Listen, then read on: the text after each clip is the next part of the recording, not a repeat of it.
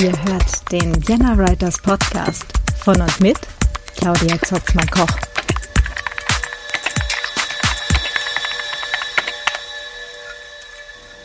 Hallo und herzlich willkommen zum Vienna Writers Podcast.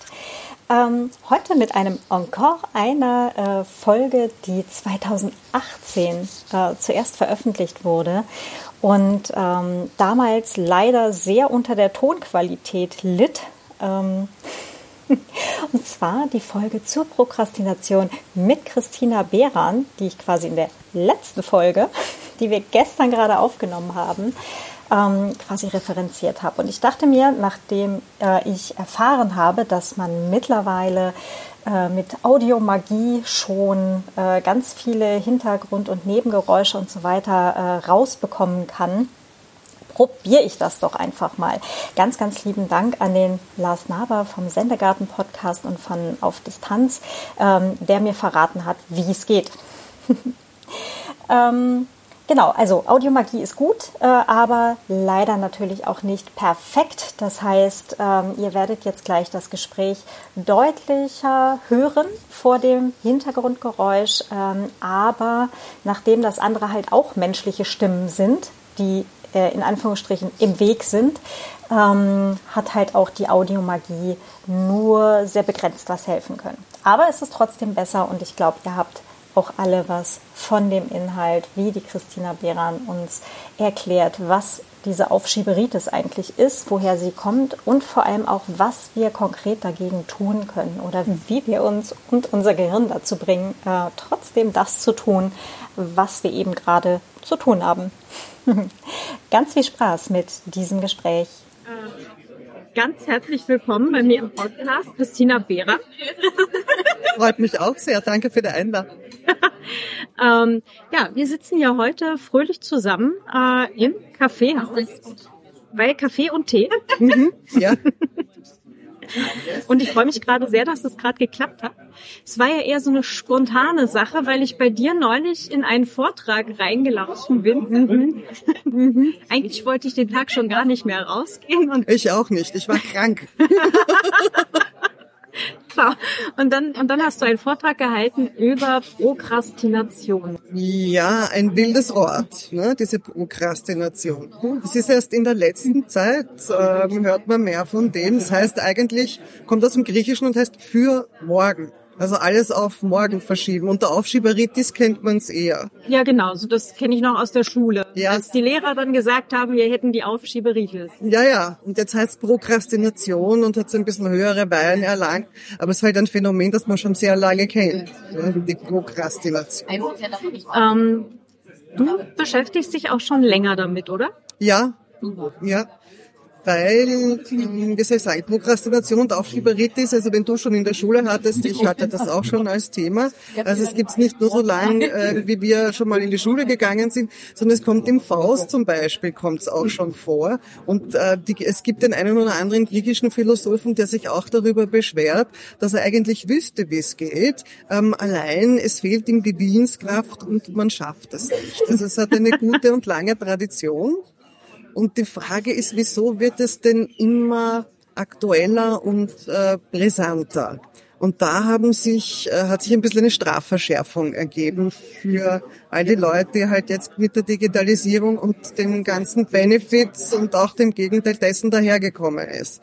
Weil ähm, die Wurzel sozusagen ist die, also es liegt nicht daran, dass man nicht die Erkenntnis hätte also was richtig wäre oder was gescheit wäre oder wie es denn gehen könnte, sondern dass es nicht passiert. Und der Teil des Gehirns, der dafür zuständig ist, dass wir uns leicht ablenken lassen, unheimlich viel leicht verfügbare Nahrung bekommt, immer mehr. Und darum wird es schwieriger. Hm.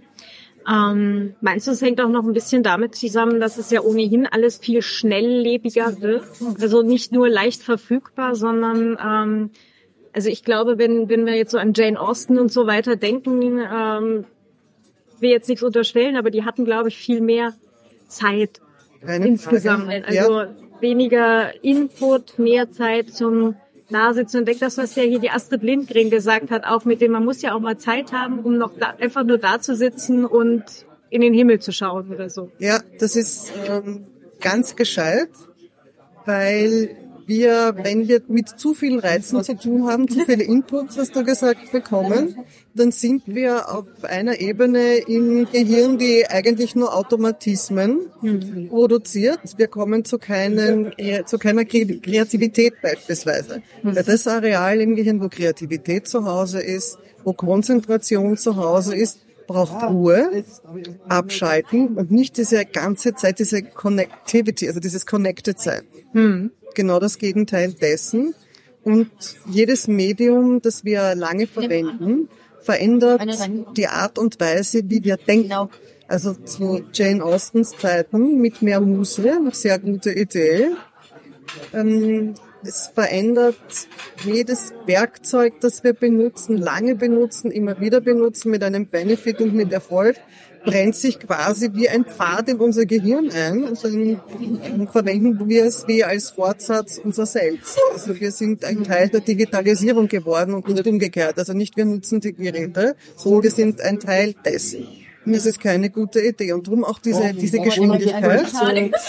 Es gibt ein, ein Vokabel, das hat ähm, einer mal in einem Blog verwendet, das heißt Sofortness. Hm. Also dass ähm, alles sofort passieren muss, dass wir merken, dass wir absolut ungeduldig sind. Und das hat auch zu tun mit dieser Geschwindigkeit der Geräte und der Technologie, die wir nutzen, weil wir ein Teil dessen werden. Es ist eine große Illusion zu meinen, dass sich äh, nichts verändert, wenn man ein Medium nutzt. Hm. Es ist ja auch, ähm, gibt es ja auch immer wieder diese ähm, ja, teilweise Artikel drüber oder auch Abhandlungen, äh, dass jede Zeit äh, ja so ihre neuen Medien hatte. Also als jetzt dann gerade Zeitungen rauskamen, saßen alle nur noch mit Zeitungen da und es hieß dann, oh mein Gott, es sind alle nur noch da am Zeitung lesen. Als dann das Radio kam, waren alle nur noch am Radio hören und so weiter. Und das setzt sich ja bis zu uns halt auch wieder fort. Also jetzt ist es halt das Internet mit Smartphones, die wir ständig bei uns haben. Die, ja, ich meine, es hat sich der Sokrates auch schon beschwert über den Platon, weil der diese neumodische Erfindung des Aufschreibens verwendet und das wird ganz katastrophale Auswirkungen auf die Gedächtnisleistung haben. Also diese jungen Leute, was die da für neumodische Sachen machen, ziemlich gewettert, wobei das aber auch stimmt. Also die, das Aufschreiben hat die Art und Weise, wie Autoren sich an ihre Leserschaft wenden, absolut verändert. Also ich weiß nicht, ob das bekannt ist. Ähm, Bibliotheken haben ja früher, also war 400 nach Christus völlig anders ausgeschaut. Das kann man sich eher vorstellen, wie lauter kleine Telefonhütteln aneinandergereiht. Warum? Weil da standen die mit ihren Verführungsrollen in Endlosschrift, keine Satzzeichen, keine Zwischenräume und mussten sich das laut vorlesen. Und dann gibt's den Bericht von einem Bischof, der leise liest. Und der war unter seinen Mitbrüdern die absolute Sensation, hat sich überlegt, geht's ihm nicht gut? Was ist mit dem? Der liest nicht laut. Also das war die absolute Ausnahme. Und dann wurden irgendwann einmal diese Satztrennungen erfunden. Mhm. Und dann konnte man, also musste man sich nicht mehr in einem ganz bestimmten Rhythmus dieses, diese endlose, das Cultura Continua vorlesen, sondern es gab dann die Möglichkeit, sich allein damit auseinanderzusetzen. Das hat etwas verändert. Weil wenn ich als Autor an eine Leserschaft denke, mit der ich sehr intim leise, diese unter uns, unter vier Ohren, unter vier Augen, wenn ich da Kontakt aufnehmen kann, schreibt man ganz andere Dinge. Ja, klar. Ja. Also die Öffentlichkeit geht ein bisschen weg. Und jede intellektuelle Technologie verändert das Denken der Menschen weil sich das Gehirn entlang seiner Nutzung entwickelt. Siehst du, ich habe gerade schon was dazugelernt, weil ich habe mich nämlich damals die ganze Zeit gefragt, als ich Latein hatte, dann äh, leider erst an der Uni, ähm, wie man diese Endlossätze ohne Satzzeichen und Zeug überhaupt sinnvoll entziffern kann. Aber wenn man sich das laut vorliest, ist das natürlich deutlich einfacher. Das ja, erklärt schon mal einiges. Mit dem Rhythmus, nicht? Also es hat ja. ähm, Hexameter, Pentameter, mhm. das hatte alles ähm, schon seinen Sinn, eben damit ja. man da den Sinn herauskriegt aus der ganzen Sache, sich's besser merkt, ne? Ja. So wie Sokrates das halt auch gesagt hat. Und Reime, ne? also diese Weisheiten und diese, diese Sinnsprüche, die sie bis in die heutige Zeit geschafft haben, ähm, darauf reagieren wir einfach. Das merkt man uns leichter. Alles, was leichter geht, ist im Übrigen immer eine Erfolgsgeschichte. Alles, was leicht geht, wird sehr schnell integriert. Na, damals hatten sie auch viele Wortwiederholungen und das war in. Und heutzutage ist es ja eher möglichst viel Synonyme finden, damit man das Wort eben nicht wiederholt. Mhm. Und kurz und knapp. Ja, genau. Spannend. Äh, wir sind eigentlich gerade schon mitten im Thema. Äh, eigentlich wollte ich dich noch fragen, könntest du dich vielleicht für die Hörer ganz kurz mal vorstellen? Ich meine, äh, ich weiß ja nun, ähm, dass du halt auch äh, einen, einen Psychologie-Hintergrund hast, aber mhm. das haben wir noch gar nicht verraten. Ja, ich bin, äh, also wenn man, was, was, wer, was bist du denn? Was machst du denn? Ich bin Psychologin, ähm, habe aber eine sehr bunte Biografie. Also ich habe eine Zeit lang ähm, in Italien gelebt, habe einen Film gedreht, habe ähm, Straßensozialarbeit gemacht, das habe ich sehr gerne gemacht. Mhm. Ähm, Streetwork, ähm, bin in die Wissenschaft gegangen, habe mich dann beschäftigt mit dem Wesen der Arbeit und äh, mit dem Strukturwandel der Armut und wie neue Beschäftigungsformen entstehen können. Dann ein paar wissenschaftliche Projekte geleitet und ähm, mein Psychologiestudium, das ich irrsinnig gezogen hat, weil ich ein sehr anspruchsvolles Diplomarbeitsthema hatte und dazu viele Quellen ausgraben musste und dadurch meine Zeit in diversen ähm, Kellern von Universitäten verbracht habe. Also habe Psychologie dann fertig gemacht und immer gearbeitet, nebenbei so wissenschaftlichen Buch ist auch dabei herausgekommen, netterweise. Und ähm, bin dann in die Politik gepurzelt habe ein politisches Büro geleitet und war Pressesprecherin und bin dann über die Neurowissenschaften gestolpert und habe meine, meine Psychologie wieder umarmt und Postgraduate-Ausbildungen gemacht und so und bin jetzt selbstständig und arbeite als Psychologin, ähm, halte gerne Vorträge und ähm, bin auch in der Strategieberatung tätig. Also ich mache viel. das, äh, ich glaube, das kennen viele von ähm, von meinen Zuhörern auch. Das wird immer. Ja, ja, ja. Mhm. Also ich glaube, es ist, äh, es, es haben viele ja auch so einen sehr bunten äh, Lebensweg. Also gerade im Kreativbereich mhm. ähm, gibt es da, glaube ich, viele, die halt äh, irgendwo mal scharf abgebogen sind an der einen oder anderen Stelle oder mehrere. Mhm. Mhm. Und ähm, Wissenschaft ist auch kreativ. Das muss ja. ich ganz laut sagen. Bitte, Wissenschaft ist kreativ. Und Psychologie offensichtlich eine Kennerwissenschaft. ja, aber ich habe ähm, also halt wirklich eine, eine äh, literarische Arbeit geschrieben. Und ähm, da war viel, also das, das als empirisch gilt, da musste man viel vergleichen mm. und ähm, viel Beweise vorlegen. Hat mich aber sehr gefreut, aber es hat sich halt gezogen. Ja, klar. Das, irgendwas ist halt immer. Mhm. Ähm, und an welcher Stelle bist du dann drauf gekommen, dass du dich halt auch beruflich quasi mit Prokrastination auseinandersetzen möchtest? Also nicht nur in aktiv, sondern auch theoretisch. Auch theoretisch in dem Moment, wie, also, also die Neurowissenschaften haben da schon einen ziemlichen Input geliefert, nämlich wie unser Gehirn funktioniert.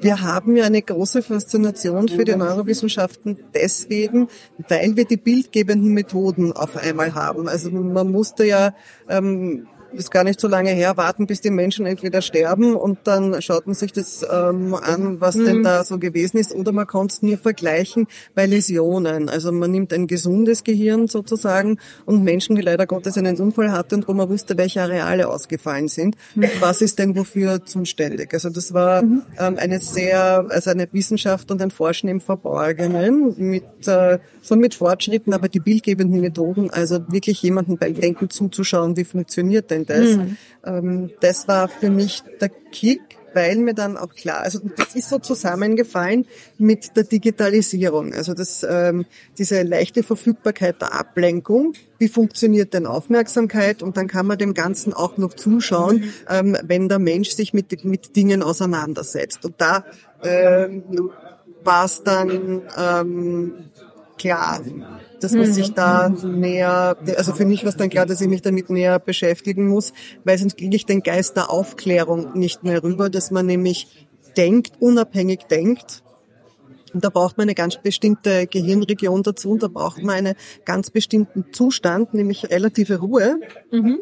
um sich Ziele zu setzen, um äh, die auch durchzuziehen um konzentriert zu sein und um seine Energie fokussieren zu können. Und wenn wir die ganze Zeit verbunden sind, digital. Wenn wir auf jede Ablenkung reagieren, gibt es auch Dopaminausschüttung, es macht eine Belohnung, jede neue Nachricht ist spannend. Und mit diesem ganzen Sammelsurium kommen wir gar nicht dazu, um immer wieder zu überprüfen, ist das der Weg, der richtige, den ich gerade gehe? Standortbestimmungen, Reflexionen sind dann nicht möglich. Also du kommst dann gar nicht in, in, in diesen Teil des Gehirns hin. Hm. Das auch noch zu sehen, wie das funktioniert, das war bemerkenswert. Das war dann so ein, ein Auslöser. Gibt es eigentlich, ähm, also kann man verallgemeinern oder einen, einen Teil Aufgabengebiete oder sowas sagen, ähm, die grundsätzlich eher prokrastiniert werden als andere? Ja, weil wir halt so sind, wie wir sind, gibt so Dinge, die langweilig sind, mhm. ähm, die mögen wir gar nicht. Also wir haben so ein Grundbedürfnis nach Verbundenheit und Potenzialentfaltung gleichzeitig am besten, also so richtig schön ausgewogen. Und wenn das eine oder das andere nicht da ist, äh, dann springt man auf jeden Reiz, der sich da gerade so bietet. Und wenn mir gerade furchtbar langweilig ist und dann kommt ein SMS herein und ich habe eine andere ähm, lustige Idee, ähm, dann macht man das. Also dann kann man das vorziehen. Dann ähm, Aufgaben, die schwierig sind. Das ist so die andere Seite. Schwierig im Sinne von, dass ich nicht weiß, wie soll ich in das Ding eigentlich angehen. Es ist zu groß, zu, diff also zu diffus, abstrakt. Das wird auch hin und her geschoben, weil man nicht genau weiß, wo soll man denn da eigentlich mhm. anfangen. Ähm, die, das sind so meine, meine Hauptverdächtigen. Äh, die, die zu, zu langweiligen oder mhm. die zu schwierig. Mhm. Ich habe das ja mal gemacht, so apropos langweilig. Ähm, mir ist ja so selten langweilig tatsächlich. Ähm, ich habe mich mal aufs Sofa gesetzt und wirklich gewartet, bis mir langweilig geworden ist. Also ich hatte wirklich alles aus. Und dann habe ich beschlossen, ich bleibe jetzt mindestens noch eine halbe Stunde länger hier sitzen und poste dieses Gefühl mal aus von mir ist langweilig. Weil ich habe das so selten. Und dann kann ich mich wieder dran erinnern, wie das so ist, wenn mir langweilig ist. Und das nächste Mal, wenn es soweit kommen sollte, werde ich das auch wieder machen. Dann mache ich wieder eine halbe Stunde Pause. Super.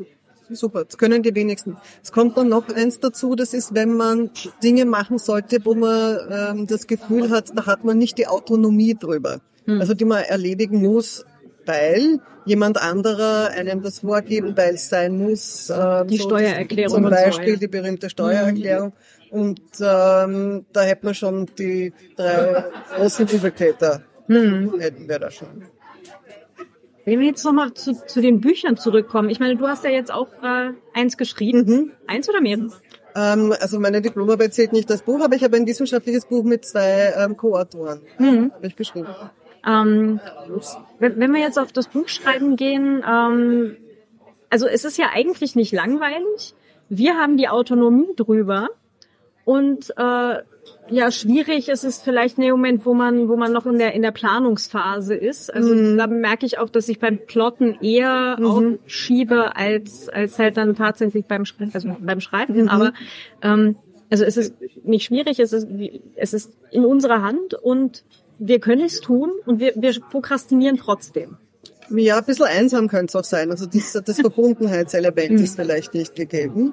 Das könnte auch sein. Aber wir sind wirklich, also dieses sich zu konzentrieren, Energie und Aufmerksamkeit aufzubringen. Energie ist begrenzt. Wir haben nur einen gewissen Vorrat für die Aufmerksamkeit, Kreativität, Konzentration, für diese Gehirnareale zur Verfügung ist äh, fast so, also manche mehr, manche weniger, aber man kann sich so in einer Unterrichtseinheit, kann man sich schon orientieren. Da sind wir auch ähm, relativ hingeprägt. Wir haben nur, wie gesagt, eine gewisse Menge an Aufmerksamkeit äh, zur Verfügung und wenn die gleich mal drauf geht mit Dingen, die Energie verbrauchen, aber nicht wirklich äh, produktiv sind, braucht man mich auch nicht wundern, wenn, wenn man dann was wegschiebt, weil es einfach emotional nicht mehr geht, wenn es mhm. nicht geht. Ja. Es gibt ja auch so im Tagesverlauf äh, für die Konzentration oder fürs Arbeiten oder auch für verschiedene unterschiedliche ja. Sachen, ähm, auch so bessere und schlechtere Zeiten. Mhm. Ja. Ähm, also ich glaube, so ein Pi mal Daumen-Ding gibt's wahrscheinlich nicht wirklich, oder?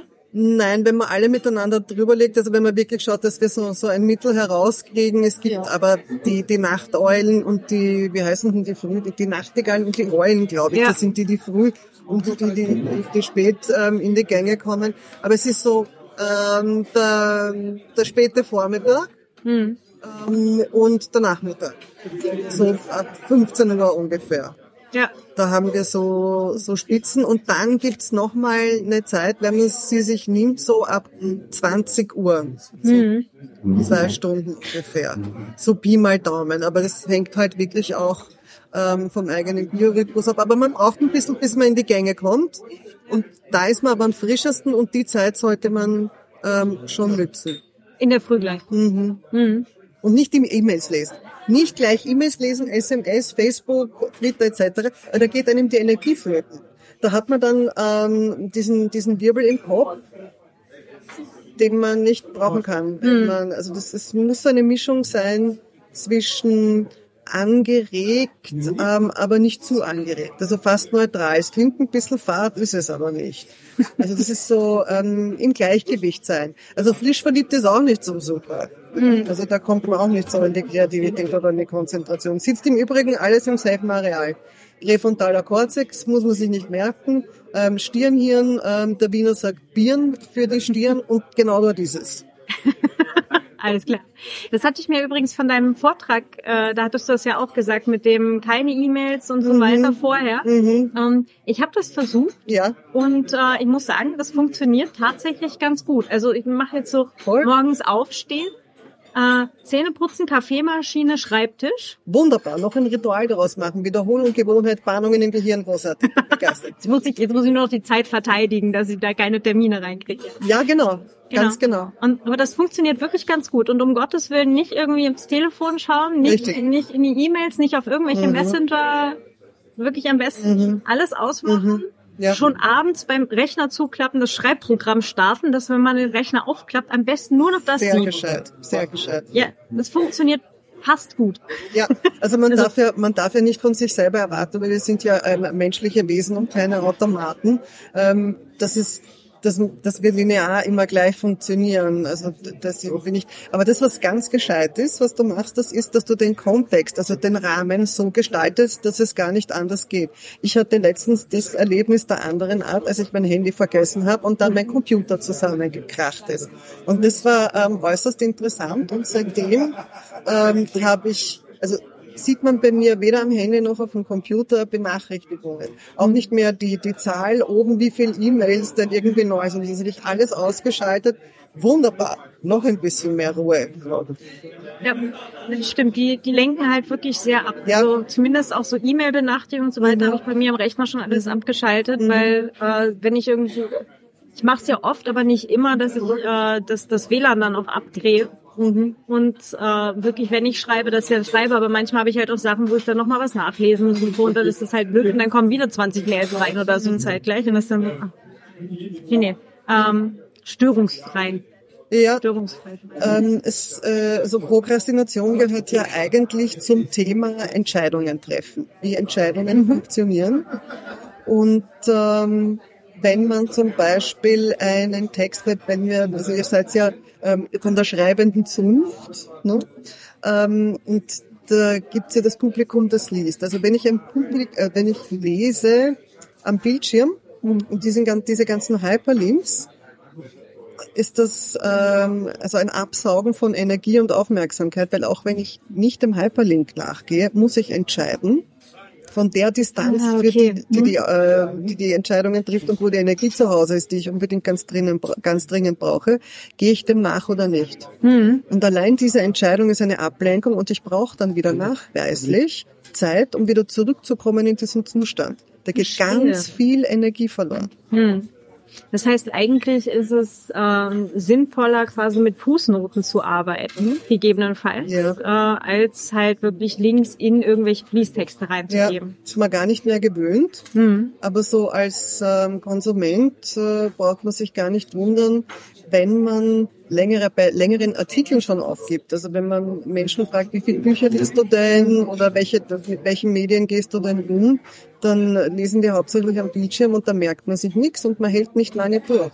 Und jetzt wissen wir ja schon, jetzt sind wir schon Spezialisten, das Gehirn entwickelt sich entlang seiner Nutzung. Hm. Und wenn ich mich ganz oft ablenken lasse und ein Meister der Ablenkung werde und ich auf ganz viele unterschiedliche, lustige, hm. bunte Signale immer wieder antworte, dann kann ich mich dann ganz gut ablenken lassen. Hm. Aber ich ganz gut konzentrieren nicht, weil dafür habe ich ja mein Gehirn nicht gemacht. Ich wage die Behauptung, dass äh, jemand aus Jane Austens Zeiten heutzutage wahrscheinlich wahnsinnig werden würde binnen kürzester Zeit. Ich kann dir gar nicht sagen, die, die, wer, wer das war, aber so diesen Vergleich, also ein durchschnittlicher Mann um 1850 hat in seinem ganzen Leben weniger Impulse zu verarbeiten gehabt als wir an einem, an einem einzigen Tag. Hm. Also wir sind schon lernfähig. Also wir, wir wollen jetzt nicht Sokrates äh, werden und gegen Platon wettern. Also das muss auch nicht sein. Also wir, wir lernen schon dazu. Das Gehirn ist zum Problemlösen da. Wir sind auch dazu gemacht, dass wir auf Ablenkungen reagieren. Hm. Und sich zu konzentrieren beispielsweise oder zu lesen, ein Buch zu lesen, das ist nicht genetisch, das ist eine Kulturleistung. Das muss man üben, das muss man lernen und das geht aber verloren. Hm. Das ist natürlich ähm, etwas, wo wir uns auch alle selber an der eigenen Nase nehmen können. Mhm. Ähm, weil ob ich jetzt ein Buch in der Tasche habe und wenn ich jetzt äh, eine Weile mit den Öffis unterwegs bin, dann halt Buch lese, auch unter Ablenkung, gegebenenfalls. Ja. Oder ob ich halt dann tatsächlich einfach auf mein Smartphone starre und keine Ahnung, irgendein Social Network durchschaue oder Nachrichten lese. Mhm. Das ist ja auch mittlerweile sehr äh, komprimiert, mhm. dass man halt das wirklich in kürzesten Zeitspannen irgendwie erfassen kann. Mhm. Also das ist so die ähm, Entscheidung, die das Individuum selber treffen kann. Aber die Herausforderung ist halt dann wirklich, wie gestalte ich mein Umfeld, wie gestalte ich den Kontext, damit es gelingt. Weil es einfacher ist, Rahmenbedingungen so zu schaffen, mhm. dass man ähm, dorthin gelangt, wo man gerne möchte. Mhm. Hand aufs Herz, wo, wo prokrastinierst du? Also meine, ich habe jetzt gerade meine Steuererklärung abgegeben. Also bevor wir uns getroffen haben, also meine Steuererklärung, ich meine Unterlagen meiner ähm, lieben Buchhalterin ähm, gebracht, ähm, die ich heiß und innig liebe. Das war so eine gute Idee, weil es gibt schon noch Entscheidungen zu treffen. Also wenn ich etwas wirklich gar nicht mache, ich muss es aber nicht selber machen, ähm, dann ähm, mache ich das lieber nicht und schaue, äh, dass ich jemanden finde, der das für mich macht. Also die, die, die ganzen Zetteln da zu ordnen und oh, das ist etwas, was ich nicht so gerne mag, weil auch die Sinnhaftigkeit, das ist auch so ein Element. Die Sinnhaftigkeit ist halt wirklich ähm, enden, enden wollend, während ich das mache. Da hilft mir nur meine Disziplin, weil das macht man und man hat seine Ordnung und da geht's um Geld und also Überblick möchte ich gerne haben. Aber damit, damit etwas gelingt, habe ich mich gleich mal selbst überlistet mit dieser äh, Buchhalterin, der ich jetzt da gerade eine, eine Liebeserklärung gemacht habe.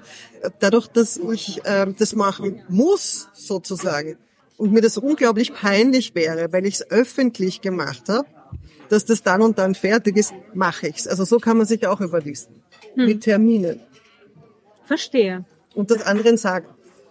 Es ist so dieses, äh, wenn man sich etwas vornimmt, äh, dass man sich halt dann ähm, oder dass man dann halt wirklich irgendwo öffentlich erklärt, mhm. dass man dieses jetzt tun möchte. Mhm. Ja? Mhm. Okay. Ja, das, das habe ich ja schon bei mehreren Sachen auch mal gelesen gehabt, dass mhm. das äh, wohl ganz sinnvoll ist. Bei dir funktioniert das? Bei mir funktioniert das und ähm, okay. wenn es wirklich ein größeres Vorhaben gibt, wo ich weiß, dass es Durststrecken gibt, ja. ähm, dann denke ich mir die Szenarien durch. Also wenn das und das ist, dann mache ich das und das. Also das, das plane ich, das halte ich dann auch fest und dann gibt's für mich so Meilensteine, ähm, an denen ich das festmachen kann, ob ich auf Kurs bin oder nicht, weil wirklich größere Projekte, größere Unternehmungen, die müssen geplant werden. Da ja. hilft irgendwie nichts. Das ist ja ein Buchprojekt, ist ja auch ein größeres Projekt, ja. da sitzt man ja auch eine Weile dran.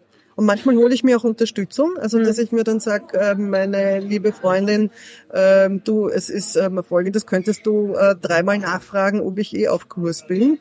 Und ähm, die macht es dann und dann, also das ist so ein gegenseitiger Deal, den wir haben und dann funktioniert das auch gut. Mhm. Also das, das, da schalte ich so die soziale Kontrollinstanz ein bisschen ein, auch wenn es mich nicht fragen würde, aber zum Glück macht das eh. Aber wenn es nicht, aber allein zu wissen, da gibt's noch eine Seele, außerhalb von meiner Blase, die sich dafür interessiert. Mhm. Und wo ich dann muss. Also sich so ein bisschen und unter Zugzwang zu setzen ist gar nicht so schlecht. Aber da habe ich es wenigstens in der Hand.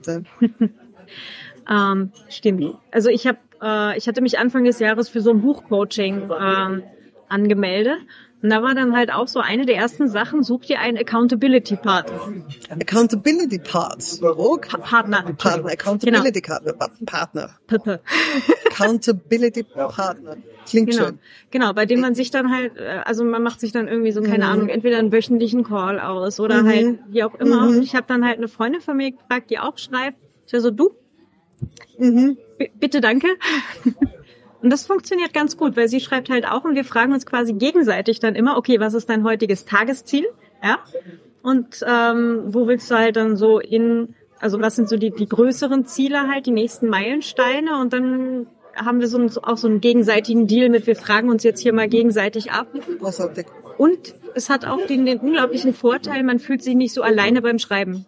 Und da sind wir wieder beim gehirngerechten Ansatz, mhm. weil wir haben Verbundenheit und Potenzialentfaltung und Entwicklung gleichzeitig. Wenn wir das beides haben, dann fühlen wir uns sauber. Ja. Es gibt ja Leute, bei denen funktioniert diese, dieses ganze Gamification-Zeug auch ganz gut. So mit diesen kleinen Rewards, dass du eine Badge kriegst, wenn du halt, keine Ahnung, siebenmal die Woche brav das und jenes getan hast oder sonstiges. Also, also was man eben so mit Apps dann halt auch äh, mhm. oft hat.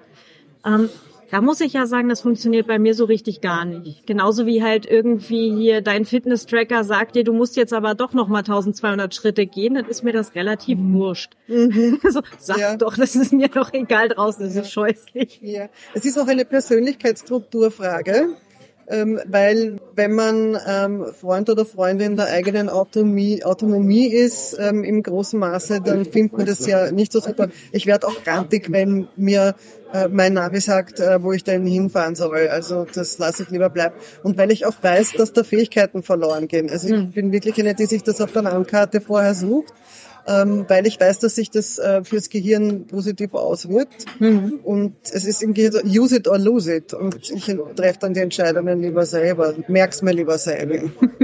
das glaube ich auch ganz sinnvoll. Mhm. Also ähm, ich fahre ja tatsächlich auch ganz gerne nach Straßenschildern. Ja. Man glaubt es kaum. Ja. Ähm, Oldschool. Ja, also äh, in den Gegenden, wo ich mich auskenne, fahre ich natürlich, äh, wo ich weiß, wo ich äh, hinkomme. Aber wenn ich jetzt halt irgendwie längere Strecken fahre, ähm, nehme ich halt einfach das nächste Straßenschild. Ne? Also äh, Navi halt, ich gebe zu, Navi bin ich sehr glücklich in der Gegend um Prag. Mhm. Wer sich in und um Prag noch nicht verfahren hat, äh, der hat irgendwas falsch gemacht. da, da benutze ich es ganz gern. Aber ansonsten ist so, eine, so ein Straßenschild, wo dann draufsteht, in die Richtung geht's nach Wien oder nach Hannover oder Ja, das genügt ja. Finde ich gar nicht ja. so schlecht. Und wenn man sich gemerkt hat, okay, ich fahre jetzt halt irgendwo über, entweder halt über Prag, Dresden, Leipzig oder ich fahre über, ähm, was ist das? Wie, wie, wie heißt das? Ja, ne? Passau. Was? Passau war das. Also über Passau, Würzburg. Mhm. Dann weiß ich ja schon, in welche Richtung ich. Mhm. Genau. Ich fürs nächste Mal weiß man es dann. Also wenn ich das outsource an eine App oder ähm, an ein anderes lustiges Medium, dann kann ich keine Lernerfahrung machen. Dann schütte ich nicht die äh, Botenstoffe aus, die für die Veränderung des Gehirns, also fürs Lernen notwendig sind. Und dann muss ich das nächste Mal mich wieder auf etwas anderes verlassen. Ja. Und das Navi will nämlich immer durchs Pragzentrum fahren. Mal ja auch nie wieder. Aber soll schön sein. ja, ja, sehr pittoresk, wenn man da mittendrin im Stau ist. hm. Hast du noch ein paar gute Tipps einmal so zusammengefasst, äh, wie man sich jetzt wirklich, äh, also wie man es tatsächlich motiviert und fröhlich schafft, sein Buch fertig zu kriegen? Also motivieren kann ich überhaupt niemanden. Also das, die Inspiration, die Begeisterung, die kommt von innen. Ich kann nur anregen dafür zu, zu sorgen, dass man vielleicht ähm, sich selber inspirieren lässt, Zeit und Raum dafür schafft. Ja. Ich habe leider gerade vergessen, von wem dieses schöne Zitat ist. Dieses I hate writing, but I love having written. Ja, ja, und das ist ein bisschen ein, ein, ein schmerzhafter Prozess, weil wir eben Energie verbrauchen, das ist keine ja. Frage. Ähm, aber die großen Dinge zerlegen.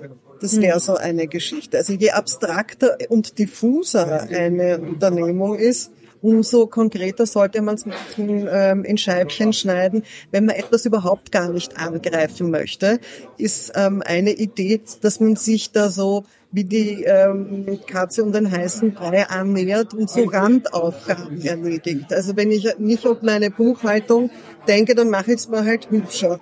Ne? Also dann, dann schaue ich, dass ich schon mal die ganzen Papiere zusammensammle.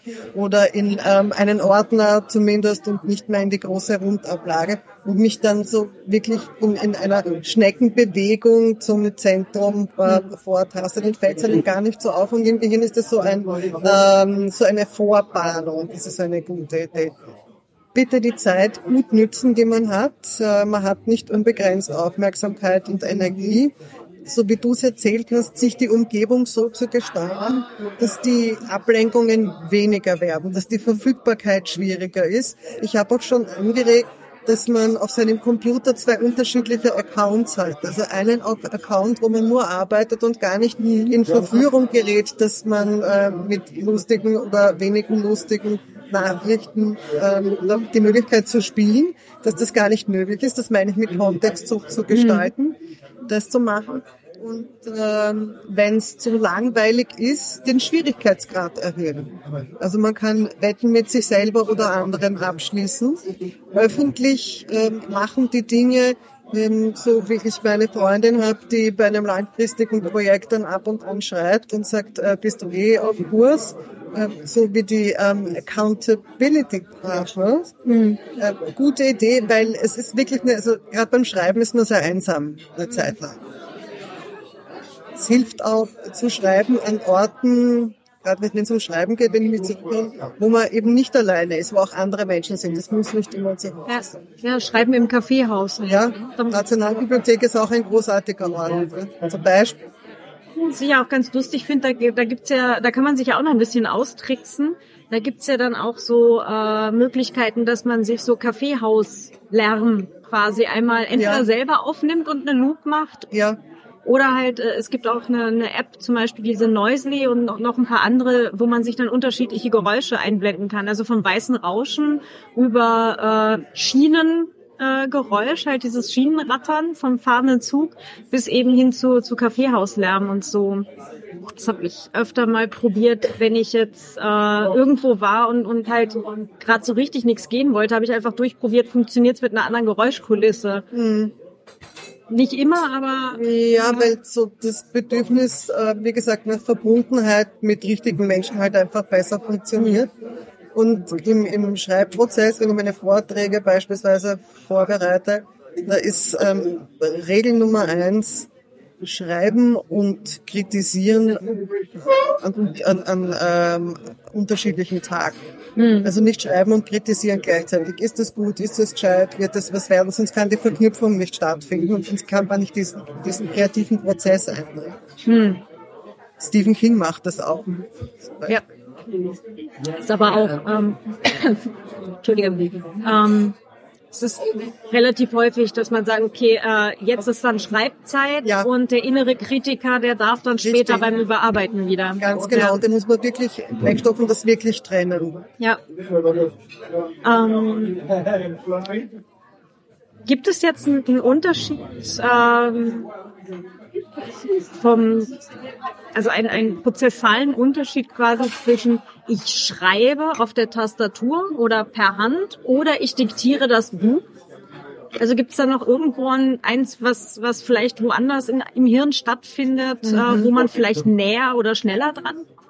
Also ähm, mit schneller und näher weiß ich nicht, aber es ist auf alle Fälle ein Unterschied. Also alles, was griffiger ist, mehr mit Begreifen zu tun hat, je mehr Sinne involviert sind, ähm, umso sinnlicher wird die ganze Chose auch. Mhm. Also wir wissen vom Friedrich Nietzsche beispielsweise, der hat dann irgendwann einmal, ich weiß nicht, welche Erkrankung der hatte, mag da keine Gerüchte jetzt in die Welt setzen, aber der hat sich dann sehr schwer getan, mit der Hand zu schreiben.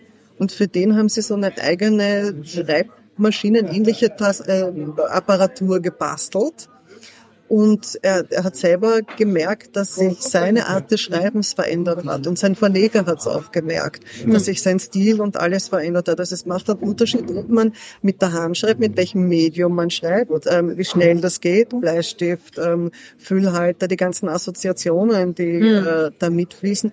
Ähm, das macht einen Unterschied. Wenn das der Platon gewusst hätte. Wenn das, äh, äh, ja, wenn der das gewusst hätte.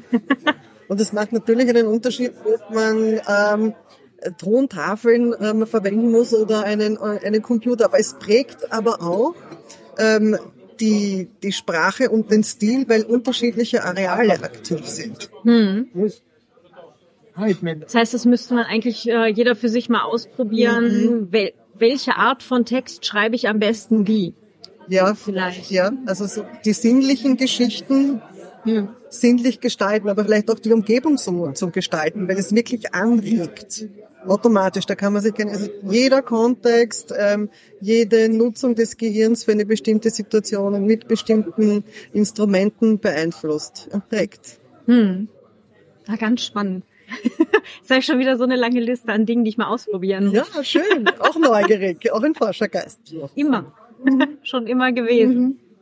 Mhm. Ähm, Angeblich hatten ja auch äh, die Lehrer damals in der Schule äh, schon, schon Angst vor mir, mhm. äh, weil ich immer so viele Sachen nachgefragt habe, äh, die sie dann selber nicht wussten. Und ich habe dann aber auf mir gemerkt, wenn sie gesagt haben, äh, sie schauen das nach. Und ja. habe dann wieder nachgefragt und noch ein paar Mal nachgefragt. Ähm, kam wohl nicht so gut an.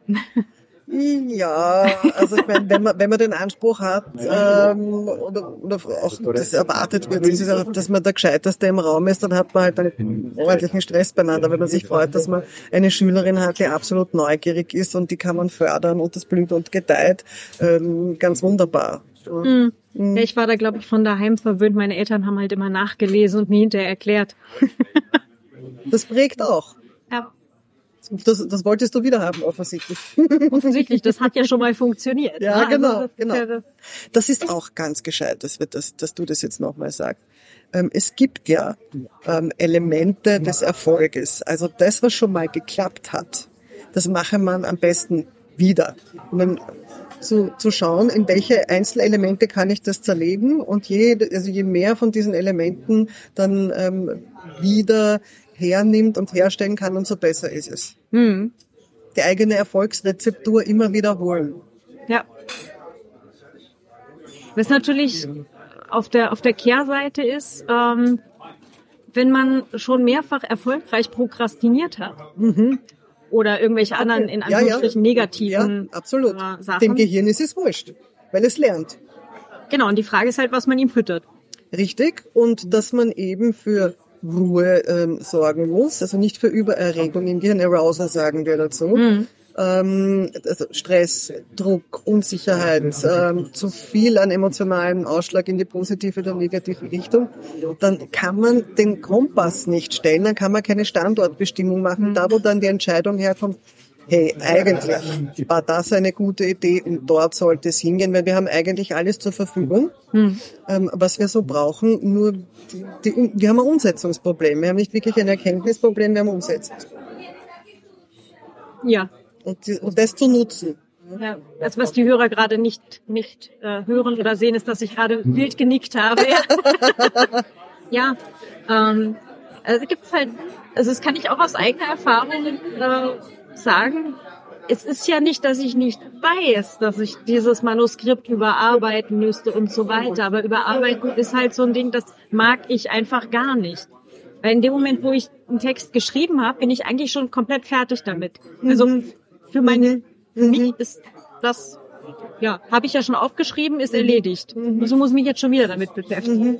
Das müsste man dann in einen Sinnzusammenhang stellen. Das ist ja. das Element Sinn. Was ist da die Sinnhaftigkeit dahinter? Und das müsste aber auch emotional dich wirklich, es müsste ein bisschen inspirierend sein. Das müsste dich ein bisschen begeistern zumindest, dass man da den Sinn dahinter erkennt. Und dann gibt wieder ein bisschen Treibstoff. Hm.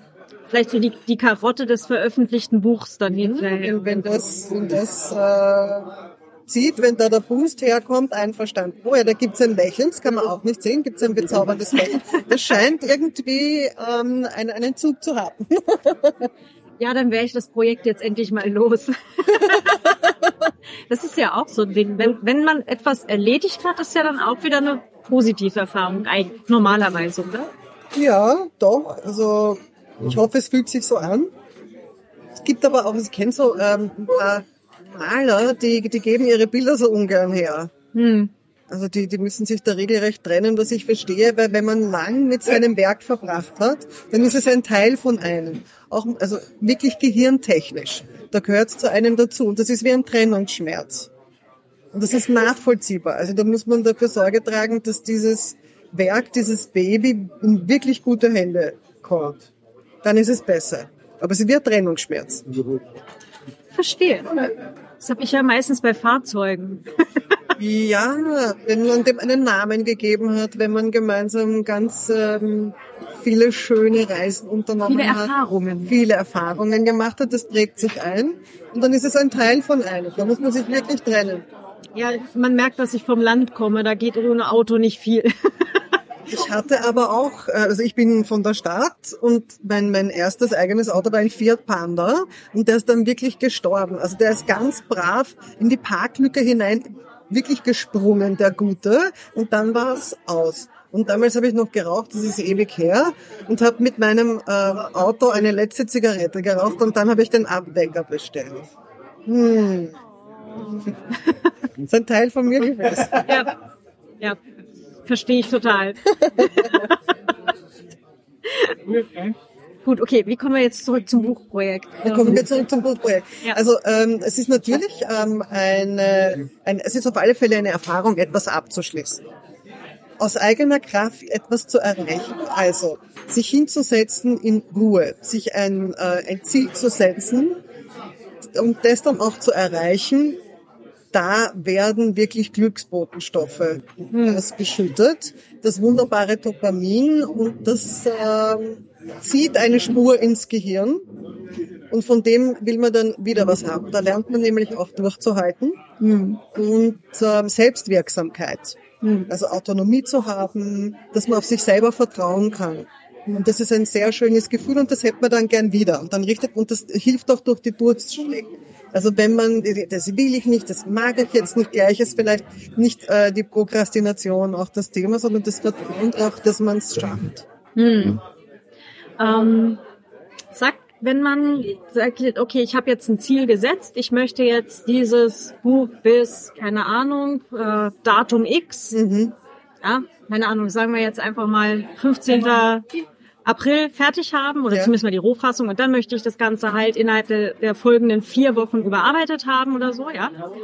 Ähm, und jetzt passieren halt Dinge im Leben, ja, und äh, das normale Leben außerhalb äh, des Buches und ab vom Schreibtisch erfordert jetzt einfach mehr Aufmerksamkeit, äh, Familienfälle, whatever. Ähm, und man merkt, okay, diesen von mir gesetzten Zeitraum schaffe ich einfach nicht mehr. Ja, mhm. ähm, ist ja dann auch ein, eine gewisse Frustration da, so man sich dann sagt, okay, jetzt kann ich es eigentlich auch gleich lassen. Aber gleich lassen ist ja auch wieder keine Option, weil ich muss ja irgendwie mal dieses Buch da fertig kriegen. Das, das fängt ja sonst an, einen zu verfolgen, ja, ja wenn man es nicht macht. Ähm, was ist dann die, die sinnvolle Strategie zu sagen, äh, okay, wie gehe ich jetzt mit der Situation um? Schauen wir uns zuerst einmal an, was im Gehirn passiert, wenn unvorhergesehene Dinge passieren, ähm, wenn ähm, unvorhergesehener Stress daherkommt, Angst dazukommt, ähm, dann sinken wir wieder in die Gehirnregionen ab, die ähm, eher so kindliche Verhaltensmuster drauf haben. Da sind wir nicht im Stirnhirn, ähm, wo man ähm, Kreativität walten lassen kann, wo man sich konzentrieren kann, sich selber gut zureden kann. Da ist man da gar nicht drinnen. Das fällt sozusagen ein Stockwerk tiefer. Und ähm, Kindheitsmuster funktionieren da vielleicht noch. Nein, ich will nicht, das ist doof, das mache ich sicher nicht, bei, kennt man vielleicht ab und zu knallt man mit einer Tür, schmeißt Sachen beim Fenster hinaus, weil das noch funktioniert. Also durch diese mhm. Überregung, Übererregung im Gehirn, wenn ganz, wenn es ganz schlimm wird, also wenn äh, wirklich etwas Übles passiert und äh, die Aktivierung im Gehirn zu hoch ist, dann könnte man noch ein Stockwerk tiefer rutschen, wo dann nur noch ähm, Angriff, äh, Flucht und ohnmächtige Erstarrung funktioniert. Mhm. Und dann muss man sich wieder hochschrauben. Wie gelingt das? Indem man sich mit sich selber wieder verbindet. Mhm. versucht Erlebnisse hervorzuholen, möglicherweise auch mit jemandem anderen drüber zu reden, Vertrauen fast zu der Fähigkeit, die man schon mal hatte. Mhm. Dass es funktioniert, dass es geht und eben so diese, diese Erinnerungen zu aktivieren. Sich selber das zutrauen, mhm. jemanden anderen vertrauen, psychosoziale Unterstützung und äh, denn dann kann man sich, wenn man wieder ein bisschen Ruhe in der, in der Birne hat, sich den Plan hernehmen und schauen, wie wird es, Vorsicht, Zauberwort, machbar. Nicht perfekt, machbar. Gut und veröffentlicht ist besser als perfekt. Absolut. Perfekt ja. ähm, gibt's eh nicht. Aber zu wissen, dass man da wirklich ein paar Stockwerke tiefer rutscht und man sich, es braucht ein bisschen Zeit. Mhm. Man muss in einen Zustand der Gelassenheit wiederkommen, wenn er sich das zutraut. Mhm. Das sind so die unvorhergesehenen gesehenen Dinge, der Umgang damit. Mhm. Das heißt, ähm, wenn man dann halt irgendwann sagt, okay, ich suche mir jetzt meine, meine Erinnerungen wieder raus an, das habe ich ja schon mal positiv mhm. abgeschlossen, das hat mhm. ja schon mal funktioniert. Mhm. Mhm. mhm. Ähm, dann nimmt man sich seinen Kalender und sagt, okay, den Termin schaffe ich jetzt vielleicht nicht mehr, ruft mhm. dann beim Verleger an und sagt, sorry, nie leben. Ja. Äh, wie sieht's aus? Können wir das Ganze und dann halt wirklich gucken, Zeitraum X äh, neu setzen oder so. Ja, natürlich ist auch eine Lösung, wenn das funktioniert. Ich würde mir halt den ganzen Plan hernehmen, hm. nicht nur einen Abschnitt. Also, wie, wie, wie schaut der aus? Also welche Teilabschnitte ähm, habe ich denn? Dann musste was passieren, wo viel, wo, wie viel Zeit habe ich wofür reserviert? Mhm. Was kann ich da herumschieben? Und da gibt es ein ganz gutes Gefühl eigentlich. Das ist machbar, das ist nicht machbar. Mhm. Und man braucht eben immer ein bisschen mehr Zeit, ähm, als man eigentlich denkt. Dann, dann gelingt's. Alte PM-Weisheit, 20 Prozent mindestens äh, ja, ja, ja. Pufferzeit ja, aufschlagen. Ja, das ähm, glaubt immer jeder, ähm, nein, das wird mir nicht mhm. passieren und die schafft es dann schon äh, dann braucht es den ersten, das erste große Donnerwetter, dann weiß man, das ist gescheit, dass man macht sich einen Plan. Aber diese Erfahrung kann ich auch niemandem hineinstempeln. Da kann ich nur sagen, ich empfehle das. Ähm, ich kann nur sagen, bei mir hat es funktioniert und ich möchte nicht mehr ohne. Es ist auch ein bisschen mühsam, sich hinzusetzen. Mhm. Aber es macht äh, große Freude, wenn man merkt, dass die Dinge aufgehen. Ja. Also ein Erfolg ist ein großes äh, Treibmittel. Das stimmt, ja. Und jetzt möchte ich jetzt nicht berühmt in, in Funk und Fernsehen, sondern dass man merkt, das habe ich mir vorgenommen, das habe ich durchgezogen, ich habe das geschafft und das stärkt das Vertrauen in einen selber. Das brauchen wir. Ja, Erfolg ist ja ohnehin eine ganz relative Sache. Absolut. Also für, für die einen ist es ja schon der absolute Erfolg, wenn das Buch mal überhaupt draußen ist und für die anderen, die wollen dann natürlich den Nobelpreis kriegen oder keine Ahnung. Mhm. Ja, also es ist ja auch okay. Ähm, Ordentlich Stress. Ja. ja. Aber das ist eine, eine Sache, das muss jeder für sich selber wissen, wo er sich halt ein Erfolgsfähnchen setzt. Wo die Freude herkommt. Auch, ja. ja. ja. Das wäre vielleicht auch noch so eine Sache, oder? Was man sich immer mal wieder rausholen könnte. Was ist eigentlich mein Erfolgsfähnchen für mhm. das Projekt, oder? Absolut. Das ist, ähm, könnte ähm, etwas sein, wo die Kompassnadel hinzeigt. Hm. Muss man sich aber immer wieder dran erinnern. Hm. Immer wieder dran erinnern. Es geht nicht von selber. Ja. Irgendwann dann schon, aber die Wiederholung macht's. Rituale. ich mache ein Ritual daraus, dann mindestens einmal die Woche in den Kalender zu gucken, zu schauen, ja, ja, bin ich, bin ja, ich auf Kurs oder so. Ja, ja, ja, ja. Und ich glaube, es kann auch sehr motivierend sein, wenn man sieht, okay, ich bin wieder ein Stückchen näher dran. Absolut. Absolut. Also die, die, die Psychologie des Gelingens. Hm.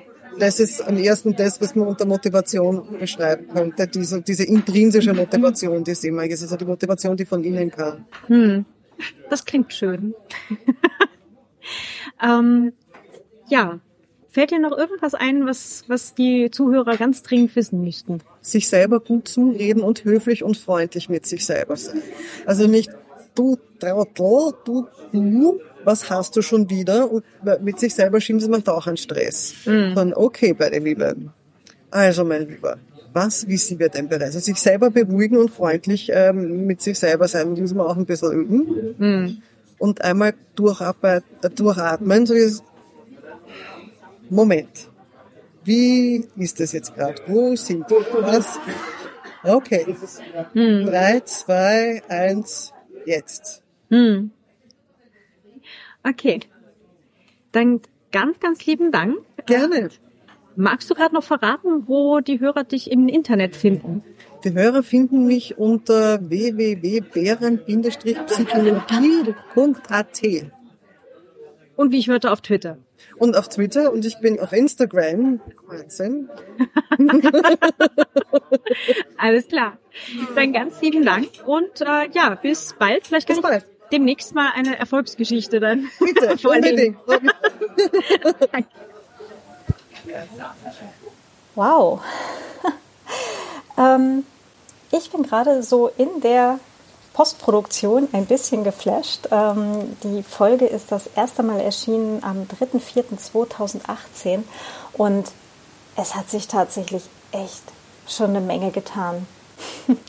Ähm, also äh, ich hoffe, ihr verzeiht, dass die Folge, also dass wir beide damals tatsächlich auch noch nicht gegendert haben.